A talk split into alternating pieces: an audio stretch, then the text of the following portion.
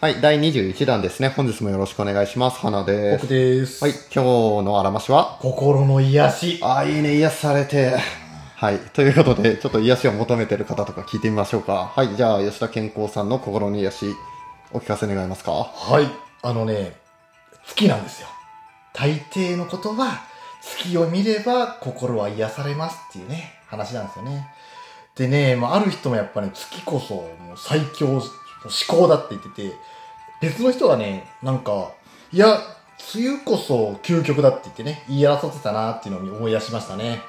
あそう考えると、まあ、月だろうが梅雨だろうがね、まあ、何であっても趣深くあるんじゃねえかなっていう気がするんですよ。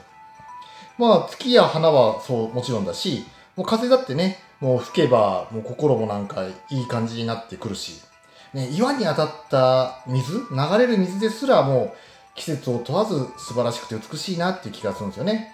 で、ある人もなんか川の水をね、見ただけで、ああ、この川は僕の故郷に流れていくのかなとか思ったりしてね、しみじみと思ったっていう話もあったりします。あとはね、まあ山とかで遊んで、魚とか鳥をね、見るっていうのも心楽しいっていう人もいらっしゃいますね。まあ、癒しっていうのはまあいろいろあるんだけども、まあ、あとは人里離れてね、水とか草が綺麗なところで散歩するっていうのが、やっぱ心はすごい癒されるなと思いますね。以上です。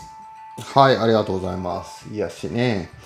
なんか前も自然の話してた気がするけど、まあそうね、ネタが尽きてたんでしょうかね、はい吉田氏。まだ前半だけどね、20 20残だからね、まだね。20確かにね、うんうんもうこれで200も持つのかね、吉田氏。ううん はい。で、さておいて、はい。何をあ吉田氏って呼んじゃダメなのあ、そう、吉田氏は別にいいね、吉田氏。いいでしょいいよ、いいよ。うんそうはいうん。はい。なんだっけあ、心の癒し。そう癒しん自然で心が癒されるか。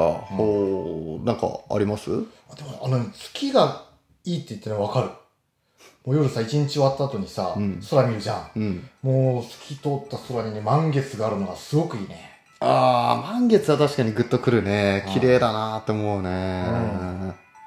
満月以外はまあ、満月に限らずね、月がはっきり見えてれば、まあ、三日月とかでもいいかなと思うね。うーん。あ、じゃあもう雲一つないみたいな、うん晴れ渡ったような状態で見える月がいいんだと。そうだね。あおーちょっと最近、何ですかね。吉田氏に影響されーてそう、るちょっ。と吉し田ゃ氏、喋り方が。もう吉田氏スペクトがちょっと入ってそうるか そらうだね。重みく深いとか、これもいいとか。 はいそうか、そうか。うん。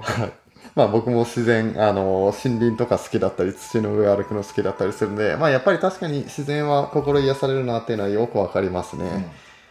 ふと思い出したんですけども、ガンダムの作者の富野義行さん、ほはう。うん。い、が、確か一時期ちょっと作品作れなくなっちゃったみたいな時があったと思うんだよへね。ーね、あの、すごいこ心か何かうんち。ょっとしんどくなっちゃってでその時もあの土の上を裸足かちょっと忘れたんだけど、まあ、うんいずれにしても土の上を歩いてる時に、うんあなんだまだ大丈夫じゃんっていうふうに思い返したっていう話を聞いたことがありまして、て。うん。やっぱり人間って自然の一部なので自然と、ね、相対するんじゃなくて自然と触れるという行為をするとう、ん。うん、なんか癒されるのかなあーなるほと。うんなので、まあ、もちろん日常的にね癒しを求めてどっかにっていうのもいいかもしれないけどしんどい時はもうまたその土とかうん何かを眺めるとかっていうのをするのもいいのじゃないかなと思いましたなんか最近そんな話をした気がしないでもないけどもどな。まあまあままあ。あまあまあまあまあまあ あ。はいはい。はいということでやっぱり自然いいですねということですのではいですはいで今日は以上とさせていただきます最後までお聞きいただきましてありがとうございました。